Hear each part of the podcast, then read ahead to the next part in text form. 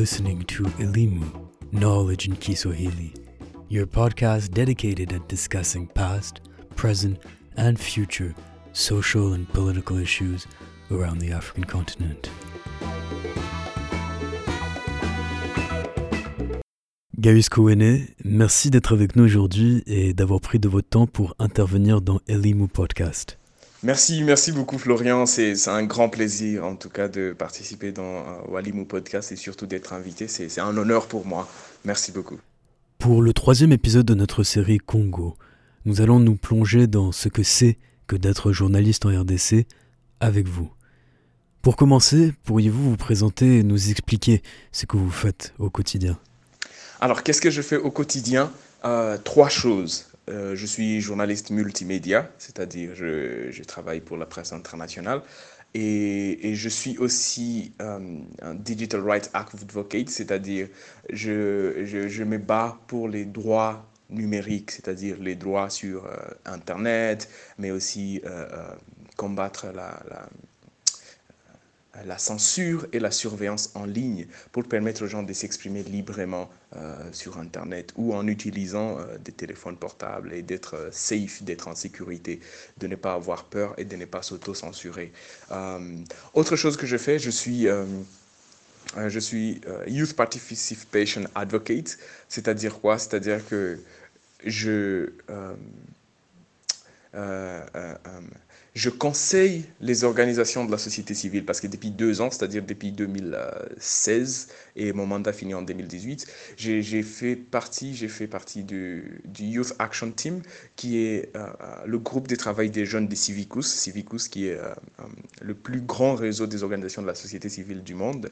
Et donc j'ai fait partie de son groupe de travail des jeunes pour conseiller les organisations de la société civile sur comment faire participer les jeunes dans leurs activités comment faire en sorte que les jeunes soient intéressés et, par leurs activités, mais aussi comment impliquer les jeunes dans des positions euh, de prise de décision, des postes où les jeunes peuvent aussi décider, au lieu juste d'être des figurants euh, dans les organisations de, société civile. Voilà un peu ce que je fais. Et, et je suis basé euh, à Goma, dans l'est de la République démocratique du Congo. Je suis aussi en train de travailler sur euh, euh, Twende.tv, qui est une web TV communautaire des jeunes, où vous pouvez retrouver aussi du travail, pas seulement des jeunes avec qui, euh, pas seulement mon travail à moi, mais aussi le travail des jeunes avec qui je travaille, euh, des jeunes que j'ai coachés dans, dans, le journalisme. Ils racontent euh, les histoires d'autres jeunes, mais aussi ils, euh, euh, euh, ils racontent la perspective d'autres jeunes, comment d'autres jeunes voient tout ce qui se passe en RDC. Donc c'est une web TV que je vais lancer dans les prochains mois et euh, vous pouvez aussi retrouver là-bas. C'est twende.tv, T-W-E-N-D-E.tv. Voilà. Et pour vos autres travaux, c'est possible d'y avoir accès en ligne, par exemple? Alors, en ligne, pour le moment, euh, euh, beaucoup de, de, de, de mes productions sont disponibles sur SoundCloud, c'est-à-dire euh, aller sur www.soundcloud en un mot, point com, slash Kowene, K-O-W-E-N-E. ok? Soundcloud.com slash Kowene. Là, on, vous pouvez écouter euh, beaucoup de mes reportages. Mais aussi, euh, certains de mes reportages les plus récents euh, sont disponibles sur SoundCloud aussi. Donc, euh, soundcloud.com slash ga, c'est-à-dire G-A-U-S, Kowene, K-O-W-E-N-E. C'est là qu'on peut retrouver euh, le gros de, de mes récentes productions. Et justement, autour de vos productions, vous vous expliquez couvrir, je cite, seulement les histoires qui comptent. Euh, Qu'entendez-vous par cela? Alors, quand je dis que je couvre seulement les histoires qui comptent, c'est-à-dire quoi euh, concrètement? Vous savez, j'ai été journaliste donc pendant près de 10 ans. Je suis toujours journaliste et je me suis rendu compte que beaucoup de contenu qui est diffusé sur les médias sont des contenus euh, en tout cas, c'est juste le combat des opinions, vous voyez? hein. X a dit ceci, Y a nié, et voilà, c'est fini. Oui, mais en fait, ça nous amène où? Ça ne nous fait pas avancer, pas du tout. Ça n'aide même pas euh, les auditeurs ou l'audience à comprendre vraiment euh, qu'est-ce qui se passe. Tandis que avec des histoires, des gens qui essayent de trouver des solutions locales aux problèmes locaux, l'audience passe à un autre niveau. L'audience devient pas seulement, euh, euh, euh, des gens qui reçoivent les contenus ou des gens qui consomment le contenu. L'audience devient inspirée et l'audience commence à avoir des idées pour se dire Ah ouais, mais nous aussi, on a tel problème qu'on peut résoudre comme ça, tel problème qu'on peut résoudre comme ça. C'est ça que j'appelle des histoires qui comptent. C'est des histoires qui, qui inspirent les autres.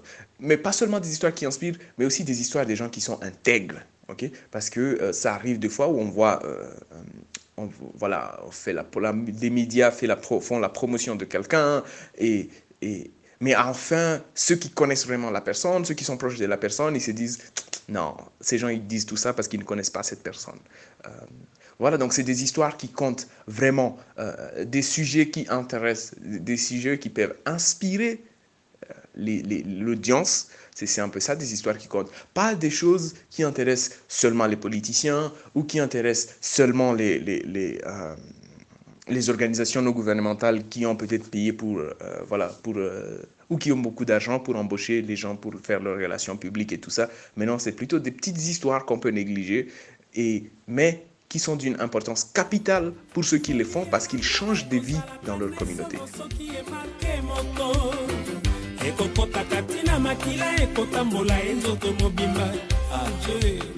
Eloko oyo lolango somo soki emarke moto kati ya motema. Ojo e tala ndenge nakomi zoba. Ngosheri lolango yango oyo ebuki ngai nde mikuwa. Ngojo e tala ndenge nakomi yuma. Ngosheri lolango yango oyo ebuki ngai nde mikuwa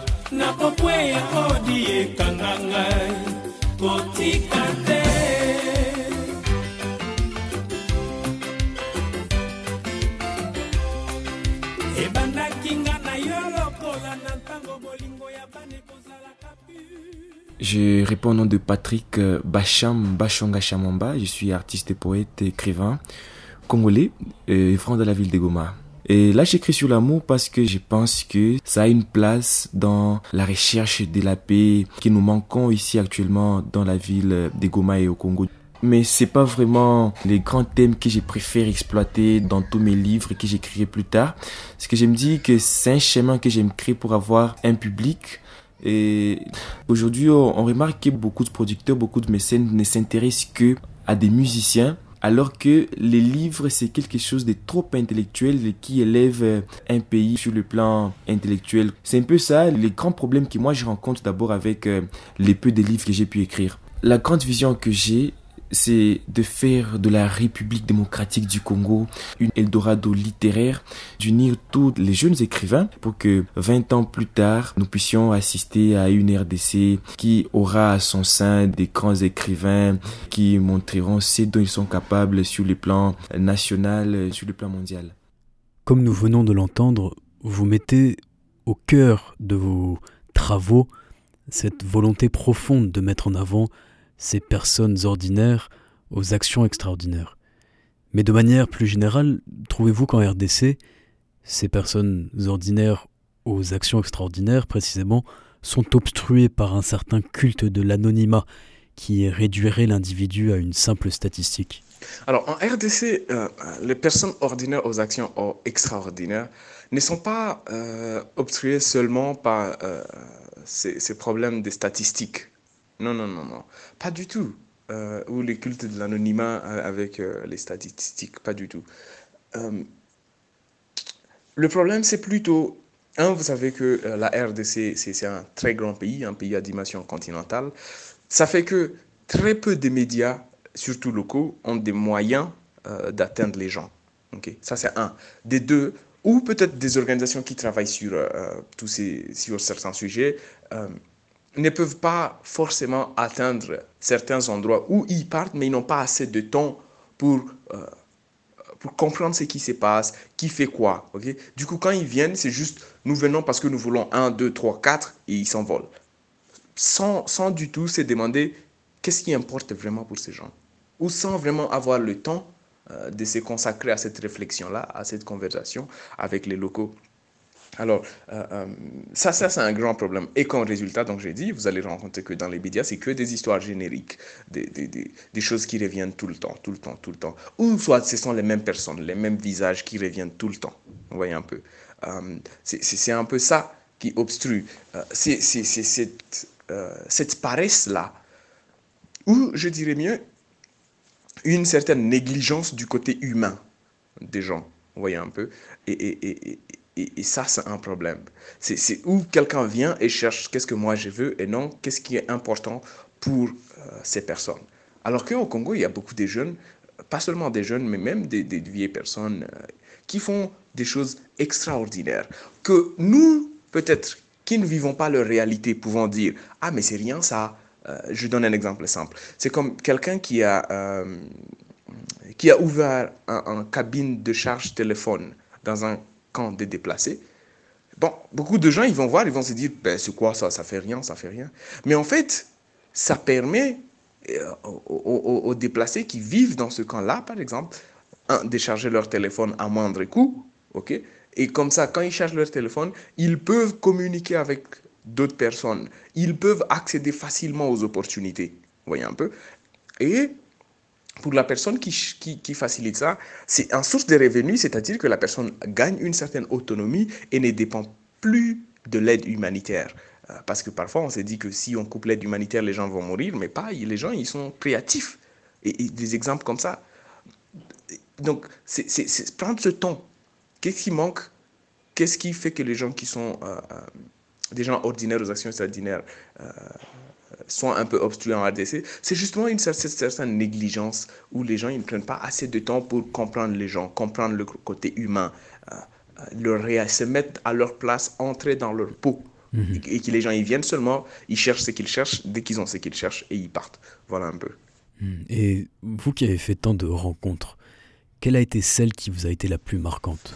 Alors, parmi euh, mes rencontres récentes, euh, la personne qui m'a le plus marqué, c'est clairement euh, mon ami Aya Chebi, qui est une activiste des droits de l'homme de la Tunisie.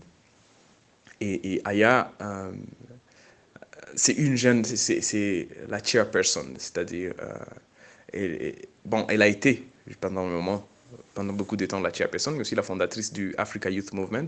Le, le, le euh, c'est un mouvement panafricain des jeunes qui est établi sur tout le continent. Et, et aujourd'hui, il a en fait été nommé par euh, l'Union africaine comme envoyé spécial de l'Union africaine sur les questions des jeunes. Pourquoi elle m'a beaucoup marqué? Parce que c'est une fille qui a, qui a un passé euh, ou une histoire très, qui a beaucoup d'intrigues, ok? Et, et, elle est passée par beaucoup de choses. Elle a, elle a très jeune, elle a dû s'impliquer très activement dans, dans la révolution euh, euh, arabe. On a beaucoup parlé de ça, du printemps arabe, la révolution, le changement des régimes en Tunisie. Elle s'est beaucoup impliquée dans ça, mais elle ne s'est pas arrêtée là. Elle a pris son expérience et elle a fait circuler dans le monde entier pour partager. Elle a circulé le monde entier pour partager avec les gens, mais aussi elle a beaucoup investi dans la jeunesse africaine. Et je vous dis, quand je me suis rapproché d'elle, euh, je me suis rendu à quel point c'est pas facile du tout de faire. Parce qu'après, il faut pas seulement s'occuper euh, de, tous ces jeunes africains ou du mouvement en général, mais après, il faut aussi avoir du temps pour soi-même, pour ses propres projets, pour ses propres rêves.